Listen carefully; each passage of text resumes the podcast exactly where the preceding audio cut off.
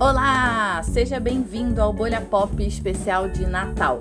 Eu sou a Tati Regadas e eu vou contar para vocês um pouco de como é o Natal na cultura pop. Das músicas aos episódios especiais de série e os filmes clássicos do cinema nessa época do ano. A gente sabe que as músicas de Natal são uma tradição em muitos lugares do mundo e foram ficando cada vez mais populares. A origem dessa tradição está nas religiões cristãs que costumavam fazer as músicas para celebrar a vida de Jesus. Essas músicas eram cantadas em missas em vários cultos e corais. Com o passar do tempo, foi virando uma tradição assim mais popular, saindo dessa fronteira da religião, ficando cada vez mais pop. Nos Estados Unidos, era comum que os artistas de muito sucesso gravassem álbuns especiais de Natal, com regravações de clássicos antigos tipo Noite Feliz e Jingle Bells, e até fazerem suas próprias músicas. Com o sucesso de alguns álbuns natalinos, especialmente após o hit da Mariah Carey, All I Want for Christmas Is You, mais e mais cantores pop começaram a se aventurar nessa ideia de fazer uma música especialmente para essa época do ano. Até hoje, apesar dessa tradição tá ficando cada vez mais morta, né, de lançar os álbuns especiais, quando chega o Natal, vários artistas lançam essas músicas especiais e alguns ainda se aventuram em lançar álbuns inteiros dedicados às canções de Natal.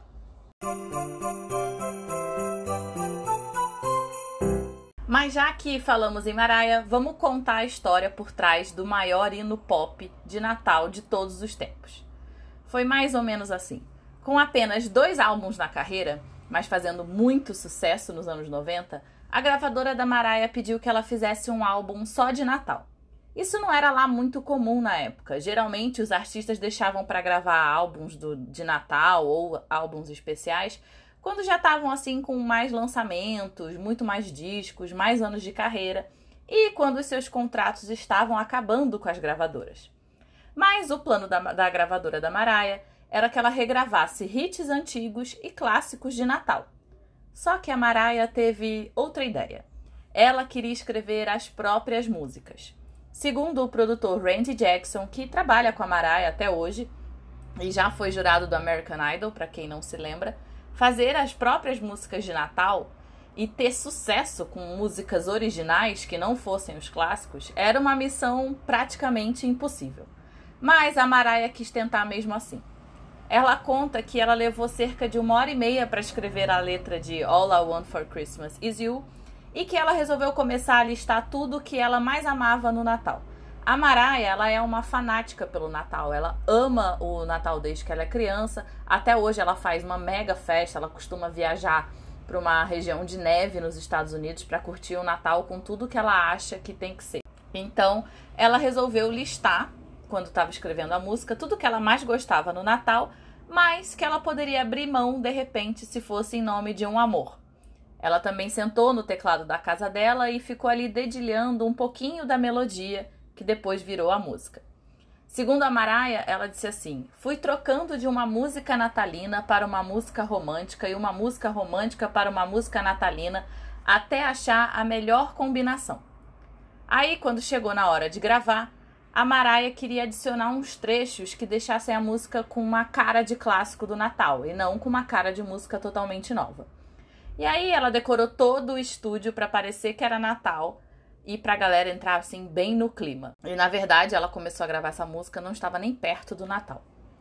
Se você reparar, a música ela não parece uma música dos anos 90, embora a Mariah tenha feito uma música que é a cara da Mariah.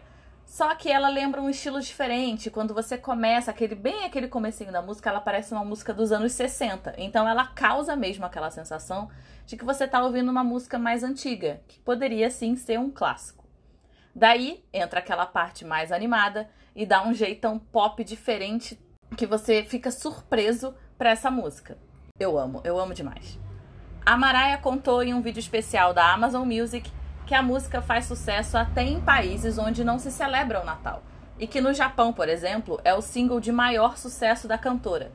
Ela costuma cantar essa música até quando não é época de Natal, porque sabe que os fãs do Japão amam. O curioso é que essa música chegou a ser o 12 colocado do ranking das músicas tocadas em rádios, na época que ela foi lançada, em 94. Mas ela só cresceu em popularidade depois de muitos anos. Depois que ela foi trilha do filme Simplesmente Amor, que também virou um hit de Natal lá em 2003, a música voltou a ser muito tocada. E aí, com a criação de uma parada especial para as músicas de Natal, All I Want for Christmas Is You passou a dominar o ranking. Chegou a ficar 35 semanas seguidas no topo dessa lista da Billboard. Com os streamings sendo contabilizados pela Billboard, a música passou ao longo dos anos a frequentar o top 10 das mais tocadas, especialmente quando começavam as semanas de fim de ano. Esse ano, depois de 25 anos, a música alcançou o primeiro lugar. Um feito. É a primeira música de Natal a chegar no topo da Billboard e o 19 single da Mariah a chegar nesse topo. A Mariah disse assim: Eu queria que a música fosse um clássico que levasse alegria para as pessoas. Me deixa muito feliz que as pessoas ainda gostam de ouvir.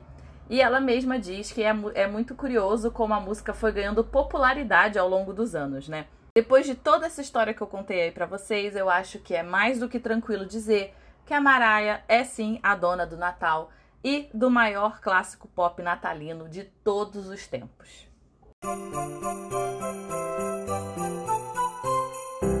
E nessa pegada do sucesso da Mariah, vários artistas se aventuram por músicas natalinas. E ao longo dos anos, artistas cada vez mais pop, com menos cara de clássicos, também resolveram ali se embrenhar por essa época do ano. A Katy Perry é outra que ama o Natal e já lançou algumas músicas temáticas. Ela lançou uma música chamada Cozy Little Christmas no ano passado, e aí esse ano para dar aquela repaginada e não lançar uma música nova, mas ainda assim surfar a onda do clima natalino, ela lançou o clipe dessa música que é bem divertido. Agora, vários outros têm músicas natalinas. Ariana Grande, Justin Bieber, a Cia, Britney Spears, Coldplay, até Madonna e Paul McCartney tem gravações de músicas de Natal. Eu tenho uma playlist para o Natal só com essas músicas e as versões pop natalinas, que é a melhor coisa assim para você manter a paz durante a ceia, quando a galera não consegue, né, discutir e decidir qual que é a melhor música para a galera fingir que se ama no fim do ano, né?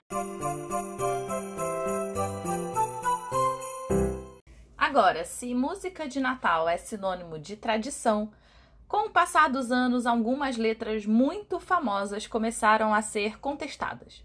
Baby It's Cold Outside foi durante anos uma das músicas mais tocadas nos Estados Unidos, um verdadeiro clássico americano do Natal. Mas a letra era um tanto quanto perturbadora e foi acusada de incentivar o estupro. Pensando em como alguns clássicos, na verdade, são péssimos, o John Legend e a Kelly Clarkson reescreveram a letra desse clássico esse ano e resolveram regravar a música. Em um dado momento, quando a Kelly canta O que meus amigos vão pensar se eu tomar mais um drink, que estava na letra original, o Legend responde: Seu corpo, suas regras. E fizeram várias outras adaptações, eles lançaram a música agora no fim de ano. Mas é legal, né? A gente vê como, sim, os clássicos são legais, mas não adianta respeitar clássico que não merece ser respeitado, né?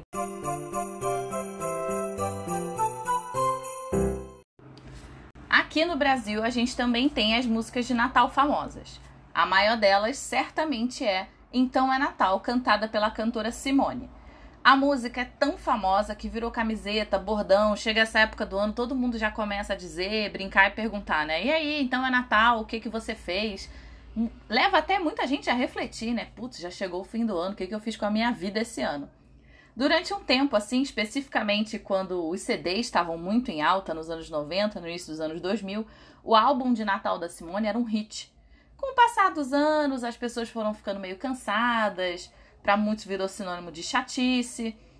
Mas a própria Simone falou sobre isso numa entrevista recente para o jornal Estado de São Paulo. Mas digamos que a Simone não tem lá muita paciência para quem reclama das músicas natalinas dela, não, viu? Aliás, para quem não sabe, a Simone faz aniversário no dia 25 de dezembro. E foi justamente isso um dos motivos que fez ela querer lançar um álbum natalino, que foi o primeiro tipo da música brasileira, viu? A Simone fez história. A música então é Natal, é uma versão de Happy Christmas, War is Over, do John Lennon. Sobre as críticas, a Simone diz assim, viu? O problema é que cantada pelo John Lennon, podia, Por mim, não. E as pessoas diziam: Ah, mas você fez um disco de Natal. Claro que tem inveja nisso. A música tocou, eu fiquei conhecida do público, o disco vende até hoje e eu faria tudo de novo. Não tenho a menor vergonha do que eu fiz na vida. Tá certa ela, né?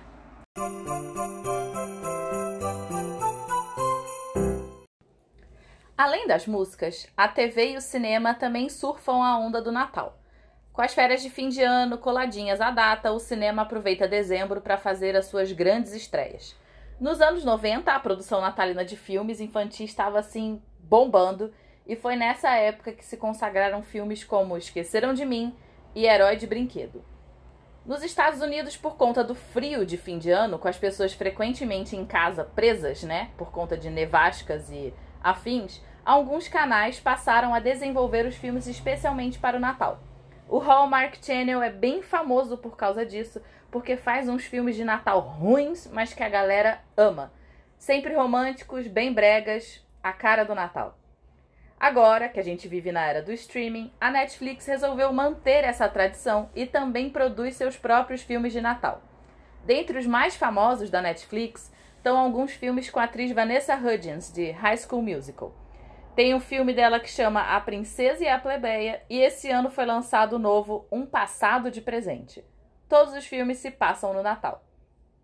Em 2019, a Netflix lançou o Deixa a Neve Cair, sinalizando assim um investimento até um pouco maior no segmento do Natal, quase que querendo competir também com o cinema. Então, o elenco é jovem, a historinha é moderninha e uma das protagonistas é a Sabrina, né, da série.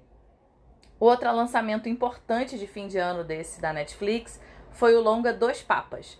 Não é exatamente um filme sobre o Natal, né? Não é um filme sobre o Natal, mas não dá para dizer que a data de lançamento não foi bem pensada. O filme deve concorrer ao Oscar e fala a história do Papa Francisco com o Bento XVI, fala sobre perdão, você se perdoar e perdoar os outros, então tem tudo a ver com a época e é dirigido pelo brasileiro Fernando Meirelles. Na TV, os episódios de Natal costumam fazer parte das séries, e muitos acabaram se transformando em episódios mais marcantes de algumas dessas séries. A Fall Season, que é a temporada de estreias e do lançamento de novas temporadas nos Estados Unidos, geralmente começa em setembro, e por isso os episódios de Natal são incluídos ali para contemplar essa época do ano, porque ainda são episódios novos, a galera tá em casa, então, por que não você fazer um episódio temático e tentar alavancar a sua audiência com isso, né? As comédias geralmente eram as séries com episódios natalinos garantidos, embora nem, nem todo ano elas fizessem. Mas alguns dramas também se arriscaram e tiveram bons episódios de Natal. Friends era muito conhecido pelos episódios de ação de graça, mas também teve bons momentos de Natal. Quem não se lembra, por exemplo, do Holiday Armadillo, em que o Ross não consegue uma roupa de Papai Noel para agradar o filho, o Ben, ou quando a Rachel e a Phoebe tentam achar os presentes de Natal, enquanto a Mônica faz sua rotina de dança com Ross em um programa de TV. Como eu gosto muito de Friends, meio que virou uma tradição para mim ver esses episódios de Natal e outros episódios de Friends que eu amo. Nessa época do ano que você tá ali numa folguinha, quer ver alguma coisa mais tranquila, geralmente é o que eu faço. Agora, diversas séries têm episódios clássicos de Natal. O Natal do The Office, com a festa do escritório, é tipo maravilhoso. O Michael tá na sua pior versão, atrapalha o complicado amigo oculto lá da galera. Então, assim, é engraçado e constrangedor naquele nível que só The Office sabe fazer. Gilmore Girls também teve bons momentos ali de Natal, mas acho que o episódio da primeira temporada, que é quando o Richard, o patriarca lá da família Gilmore, sofre um infarto, é tipo bem bom, porque é aquela tensão familiar da família Gilmore com, né, o Natal ainda como cereja do bolo, então a gente ama tem a Emily brigando com a Lorelai, todo mundo se estapeando e se amando, se estapeando e se amando, é maravilhoso. Tem vários episódios de Natal que ficaram famosos. Até Mad Men e Black Mirror tem episódios de Natal. É claro que, né, um tanto menos festivos, mas ainda assim bons episódios.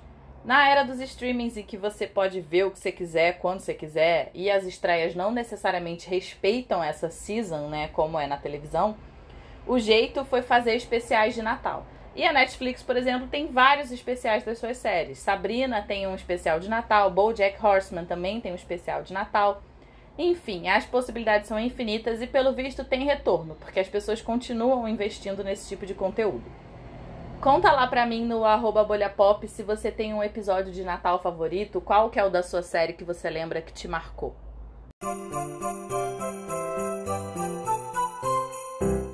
Agora, como eu faço em todo episódio, eu vou dar aqui algumas dicas bem natalinas para vocês. É, se você tá procurando um especial de Natal daquele estilo bem musical, né, que o principal seja a música, e talvez também assim um pouco indie, o especial da Casey Musgraves na Amazon Prime pode ser para você, viu? A cantora country vem pro Lollapalooza de 2020 e ela é conhecida por ser a moderninha do country. Ela canta sobre amar sem preconceitos, ela fala sobre o machismo, temas que geralmente não são recorrentes no country, né? Bom, no especial é meio brega, devo dizer, mas ela recebe vários convidados como a Lana Del Rey, a Camila Cabello, um monte de gente legal para cantar com ela clássicos do Natal e músicas natalinas dela mesma, porque ela lançou algumas músicas de Natal. Então, assim, acho que também dá para procurar no YouTube alguns desses trechos. O com a Lana Del Rey eu tenho certeza que tá no YouTube. Se você quiser um Natal mais indie, pode ser uma boa pedida. Tá na Amazon Prime.